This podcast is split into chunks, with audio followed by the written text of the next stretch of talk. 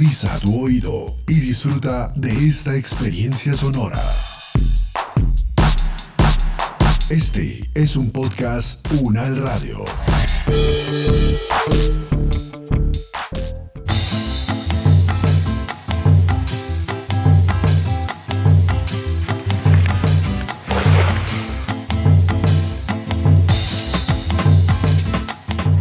Bueno, mi nombre es Apolinar Celorio, soy un pescador de, niño. Eh, la forma de moverse era con una con un, lienzo, una vela. Cuando había buena brisa, eso, con eso nos movíamos, no había todavía motor. No se pescaba porque no se podía salir hasta el mar, el mar estaba muy enfurecido, la embarcación era muy pequeña y entonces por eso no se podía pescar. Pero en tiempo de verano, tiempo de cuaresma, se podía pescar tranquilamente y yo me fui enamorando de, la, de esa actividad cuando ya tenía 14 años, ya pescaba con otro compañerito. No, ya después, cuando ya fui hombre de, 20, 25 años, ya eh, conseguí mi equipo propio para pescar y, ese ha sido todo el tiempo. Ahora en este momento mm, me toca quedarme unos tiempos en, en tierra, no salgo a pescar van los otros compañeros, porque me toca liderar, representar a los pescadores en diferentes, en diferentes instancias. Cuando el gobierno lo llama uno para que dice, dice que para conocerlo, que es que no nos conocen a los pescadores. En el entonces que yo nací no había chinchorro, sí, ahora que apareció el chinchorro, pues bueno, aprendí a chinchorrear. Ahí me enseñó mi abuelo. El dueño del chinchorro es una sola persona, y los jaladores a veces somos 10, 15, 20 personas según el chinchorro, hasta 24 personas.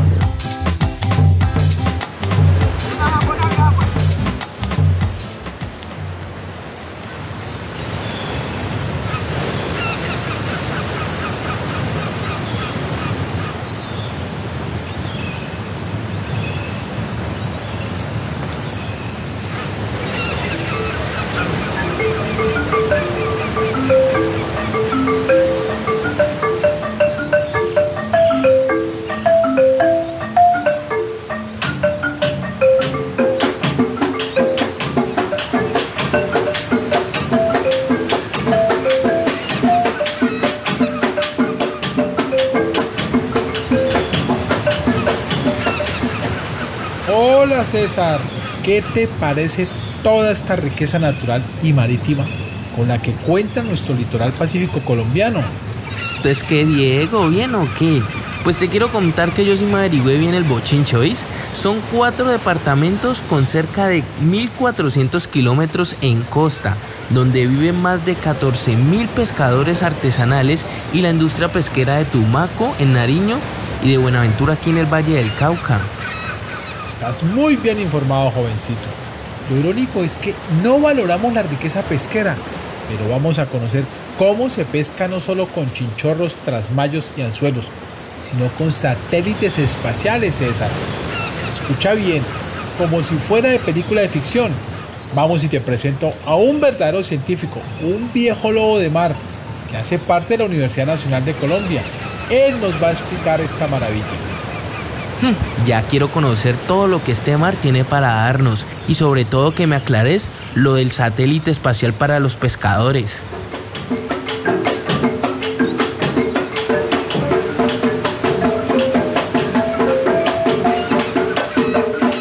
Para ello queremos saber y conocer qué es lo que pasa y qué es lo que hay y cómo podemos aprovechar nuestro Océano Pacífico.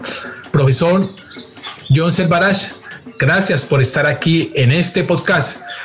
Profesor, ¿cuál es la importancia del litoral pacífico para nosotros y para nuestra industria?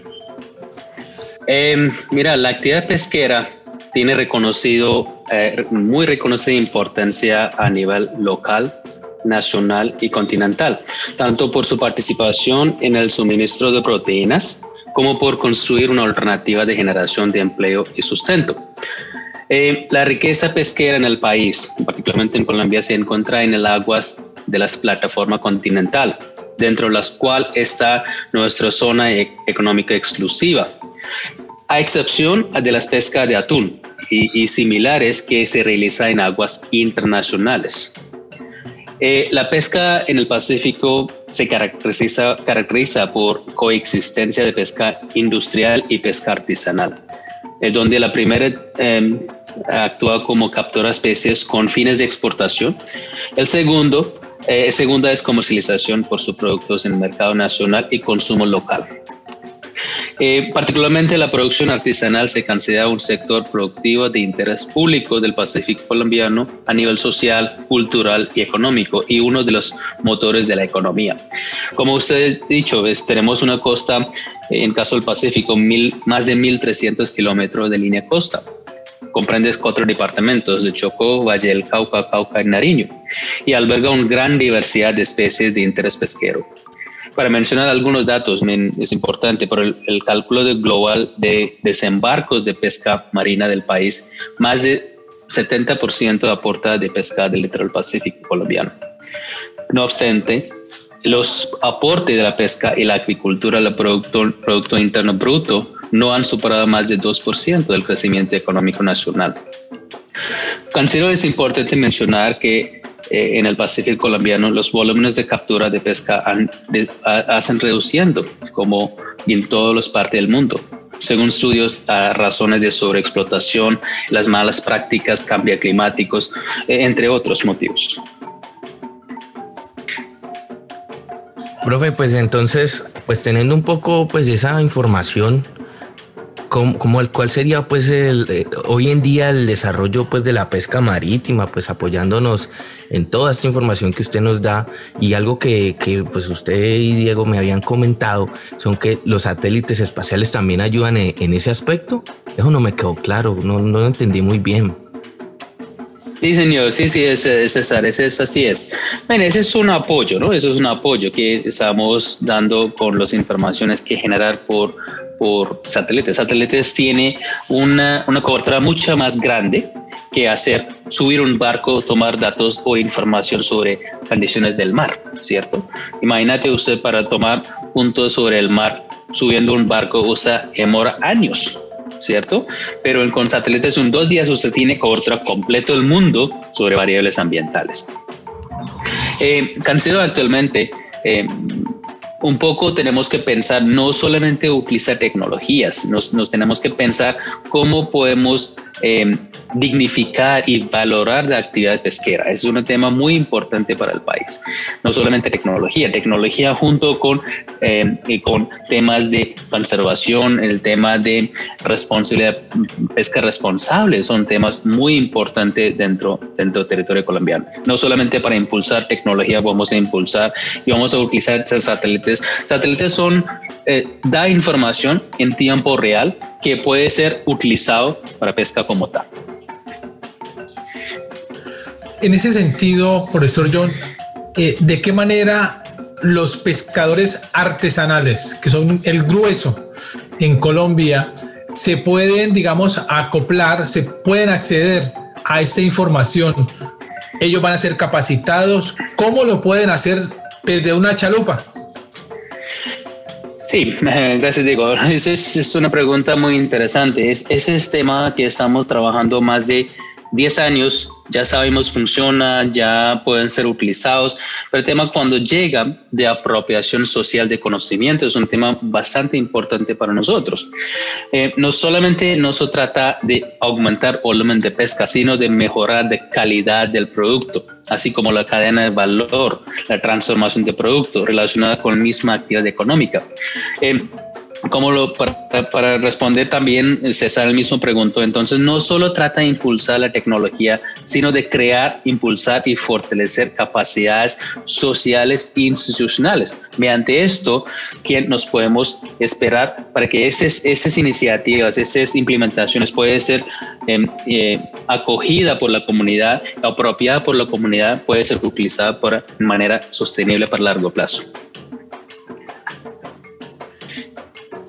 Ve, profe, vos hablas ahí de un cambio climático y eso cambia en algo, pues las corrientes también marinas de alguna forma o, este tipo de rutas de peces que están en el litoral. Pues yo sé que el, tema del cambio climático hace sus cambios, pero en el caso de, del litoral pacífico en cuanto a la, a la pesca, ¿hay algún cambio con eso? Sí, claro, César. Ese, precisamente estamos estudiando este momento, eh, eh, actualmente esos temas actualmente. Previo que aumentar, voy a contar, cuando aumenta temperatura debilita los corrientes. Ese es, ese es el, va a funcionar, va, así va a pasar. Los análisis muestra la temperatura del Pacífico colombiano aumentar hasta 3 grados en alguna localidad de la región. Eso seguramente afectará el comportamiento de las corrientes de influencia, así como el comportamiento y disponibilidad de los bancos de pesca eh, conocidos y son tradicionales. No obstante, todos los efectos cambio climático deben considerarse negativos, porque algunas especies pueden ser eh, favorecidos y otros no, en función de sus nichos ecológicos. Por ejemplo, nos hablamos antes sobre corrientes Humboldt, que es conocido que permite producir un mayor número de peces por unidad de superficie marina, en comparación con cualquier otra corriente marina del mundo y favorece Perú, Ecuador y Chile. Se proyecta que este estará afectando por el cambio climático afecta los niveles de productividad. Ese es un estudio por parte de FAO. Entonces, es, ese es algo, algo va a impactar completamente. Los, los, de las productividad de Perú y Chile pueda bajar, posiblemente la productividad de Colombia pueda aumentar. ¿Cierto? Hay, hay, hay mucho que ver. En este momento estamos estudiando estos aspectos. Esperemos, tendríamos resultados en, en unos años eh, sobre ese tema. Por eso yo me quedó una duda. Colombia no tiene satélites propios, los alquila, los servicios. ¿Con cuál tipo de satélites o es una red integrada la que permitiría el servicio para la pesca en Colombia? Muchas gracias, Diego. Es buena pregunta. El punto es, satélites son globales, ¿no? existen muchas eh, plataformas, por ejemplo, eh, enviada por NASA o ISA, eh, de, parte de Europa, de parte de Estados Unidos. Esos satélites son globales, toman información eh, todo parte del mundo. La idea es nos tenemos que extraer información que corresponde a nuestra costa y poner el uso de los pescadores. Em, cuando mira, existen satélites para tomar información sobre solamente sobre clorofila o el, cantidad de eh, algas disponible o biomasa fitoplancton disponible en el océano que consumen los peces, ¿cierto? Existe temperatura de, eh, sensores de temperatura que miden la temperatura. Existen sensores eh, o satélites que miden las corrientes. Existen sensores o satélites que miden los niveles del mar. Existen satélites que miden los la velocidad de vientos. Basado toda esa información, nos tenemos que integrar toda esa información a poner el uso, porque para, para, para encontrar especies necesita unos, unos ambientes específicamente o nicho ecológico específicamente. Entonces, con esos satélites nos podemos, o esos datos, esos variables oceanográficos que da los satélites, nos podemos integrar y poner al uso, al conocimiento del pescador en un idioma más local, con un tema eh, más accesible usable a los pescadores. Ese es un tema muy importante para nosotros. En este momento nosotros no queremos un satélite exclusiva para Colombia, pero existe mucho que podemos estar utilizando para el beneficio de nosotros.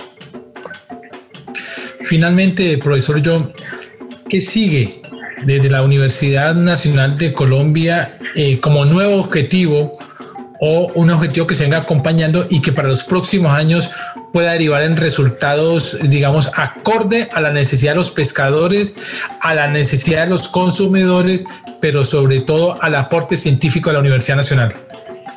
Eh, gracias, Diego. Voy a tomar un poquito tiempo sobre este tema. Eh, la intención actual de nosotros es orientar los esfuerzos a evaluar las vulnerabilidades del cambio climático sobre la pesca artesanal, mientras se co-crean estrategias de adaptación local que permitan los pescadores encabezar los procesos de respuestas y capacidad de acciones colectivas y comunitarias ante los impactos eminentes. Por otra parte, Nos apostamos también la identificación de nuevas zonas potenciales de pesca con la intención de promover información tiempo casi real a los pescadores mediante plataformas web o kioscos digitales de las ubicaciones y distribución de las especies de interés, eh, que direccionen efectivamente sus esfuerzos pesqueros, pero también busquen la sostenibilidad y disponibilidad de recursos mediante la apropiación social del conocimiento. Hemos eh, tratado de incluir nuevas tecnologías dentro de ciencias pesqueras en territorio nacional, como el uso de Big Data, inteligencia artificial y Machine Learning para la obtenencia y modelación más precisas, la creación de herramientas más funcionales en pro del sector pesquero. En el futuro cercano se iniciará una iniciativa para fortalecimiento de la cadena de valor de pesca en el Pacífico nariñenses, que se espera que construya un ejemplo de cómo desde diversas disciplinas se logre fortalecer desde la captura hasta comercialización final de pesca marina. Esos son nuestros eh, presentes proyectos. Esperemos podemos lograr llegar a los pescadores en, mucho, en, términos mucho más integral eh, y nos empoderar ellos sobre este tema y dejar capacidad instalada. Uy, mira, Diego, mira, profe, gracias, ¿oís? Mira que yo no entendía por qué yo a veces comía hasta el pescado lo más rico, pero uno no sabe todo el proceso que hay. Pero me quedó sonando eso de, de, apoyar un poco más a lo, artesanal, a ir de pronto hasta incluso ir a buscar a los sectores como la galería. Yo creo que allá venden el tema del artesanal mucho más fácil que ir ahí al supermercado. Profe, muchas gracias. Hoy estuvo muy chévere la charla y, y aprendí bastante. Yo le cuento a todo el mundo lo que aprendí hoy.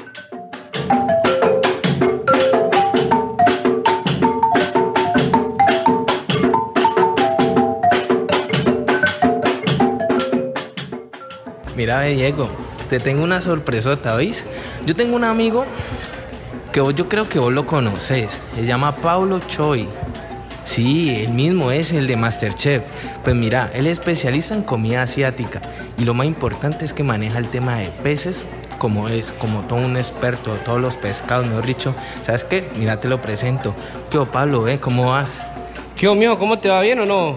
Bien, gracias a Dios. Mira, ve, ¿cómo es que la gente es que consume pescado aquí, digamos, en esta parte de la región, vos que sos el propio, pues en Colombia todo el mundo sabe que vos manejas esto al revés y al derecho. Bueno, pues estamos aquí en Palmira, Valle del Cauca. La gente de la región realmente lo que más consume es bagre, boca chico, peces de río, ¿sí? La tilapia frita o la, mojarra, eso la consumen como locos. Pero hay algo que hemos traído de pronto que, que son otras, que como la trucha para meter en el sushi, ¿sí? Los filetes y todo eso. Entonces, digamos que por medio de la fusión hemos logrado que el bayuno pruebe otro tipo de, peces, de pescados. Ve, y eso de la fusión, que yo, he escuchado que la fusión con los pe la comida peruana, que le mezclan pescado, más los de aquí, más los de allá, y eso, ¿cómo es la vuelta con eso? ¿Vos qué sabes de eso? Bueno, te cuento que a pesar de que yo soy de raíces asiáticas, obviamente nací en Colombia, eh, la gastronomía principal para mí es la, la colombiana, ¿no?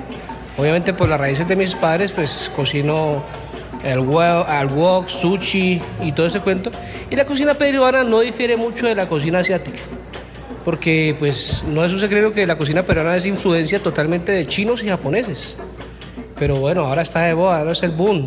Eh, y la gastronomía vallecaucana se ha, se ha visto permeada por, por ese boom.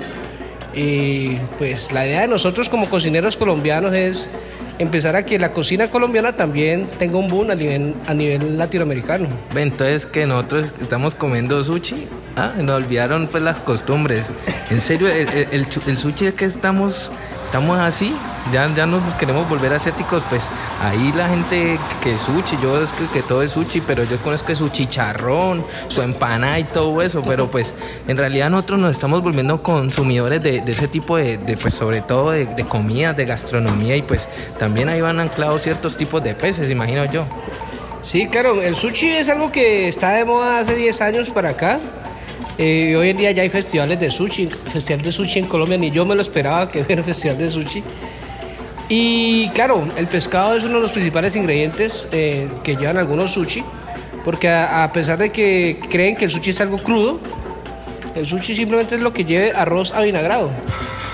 ¿Eso así nomás? Sí. Usted puede, puede llevar el arroz avinagrado con aguacate, ya es sushi. Y de, los pescados de mar, ¿qué es lo que digamos a vos cuando a los eventos todos bacanos que yo veo que uf, uno le dan como ganas hasta de comer lo que no se ha comido de, esos peces de mar, ¿qué es lo que más, digamos, a, vos te piden que hagas o no sé cómo era la vuelta? Lastimosamente lo que más piden es algo que no producimos aquí en Colombia, que es el salmón. ¿Sí? Nos toca importarlo y aquí hay otras variedades. Yo digo que, la, eh, por ejemplo, la, la trucha de, de- de criadero, del lago, pues es una buena opción para reemplazar un poco de salmón. Y nos piden mucho, así, por ejemplo, el pez espada, nos pide mucho, y así anguila, el pez anguila nos piden bastante, que ese sí se consigue en el Pacífico, en el Caribe. Entonces la gente quiere probar cosas raras hoy en día, es la verdad. Ve, y digamos de las cosas que conseguimos nosotros, yo he, escuchado que, que alguien me dijo por ahí, vos, vos me sacás de esta, que es que hay una gran diferencia entre la pesca industrial y de la pesca artesanal, que, que hasta saben diferente, ¿eso será verdad o qué? Bueno, pues hay mitos y verdades sobre ese tema, ¿no? Yo no soy un experto, pero te puedo decir con seguridad de que la pesca artesanal, pues empezó con, para el consumo propio y de pronto para surtir el pueblito donde, donde vive el pescador, la aldea. Y la pesca industrial es el mismo tipo de pesca, digámoslo así, pero a, una gran escala, ya para surtir una ciudad entera grande, una capital, e incluso un país, o para exportar. Entonces, la diferencia ahí es que, pues, el de la pesca artesanal, digamos que no le hace tanto impacto ambiental, porque deja que los pescados eh, tengan su ciclo normal de crecimiento y que los peces, ¿no? Porque no lo han cogido. Ah, eso sí, pescado cuando lo saquemos y nos lo metamos a la muela. Este que tengo aquí preparando, ese ya está pescado. Ese- Entonces, en ese orden de ideas, eh, no difiere mucho, es la cantidad. Y pues hoy en día con la tecnología ya hasta la pesca artesanal y la industrial pues ya utilizan eh, embarcaciones con motor. Antes era pues que con su remito y todo ese cuento, no, ya todos utilizan eh, hasta lanchas, motores fuera de borda y todo eso, y los otros pues buques, ¿no? Buques de pesca. Una se complementa con la otra. Tengo entendido ya que, que eso es lo que sucede hoy en día. Pero obviamente yo prefiero la pesca artesanal. Es algo que, que va como, como más dirigido. Bueno, hoy vamos a pescar tal cosa. Si no salió, lo soltamos. En cambio, la pesca industrial, lo que agarró se fue para la máquina. Mejor dicho, y nos encontramos una sirena ahí de una vez, la preparamos y para adentro. Claro, yo creo que por ahí cayó la sirena varada de Bumburi. Ve, Pablo, mira, entonces, en conclusión, la gente está pegando el tema del sushi, pues aquí en esta región, y pues me parece a mí que a veces nos estamos olvidando como de lo tradicional de nosotros. Y vos diste algo muy importante. Vos, hay que resaltar la comida también de nosotros y a veces nos olvidamos de esos pequeños detalles. Sí, claro, mira, eh, ¿qué es lo que podemos hacer nosotros, por ejemplo, en el caso mío que tengo esta influencia asiática? Es preparar sushi, pero con elementos de acá de Colombia y con pescados que sean de acá de Colombia, ¿sí me entienden? Entonces, eh, eso sería una manera de aportar la gastronomía nacional. Por ejemplo, eh, otra cosa que es, como te dije, utilizar, por ejemplo, la tilapia, el filete de tilapia es delicioso en el sushi, pero obviamente en Japón eso sería pues sacrilegio.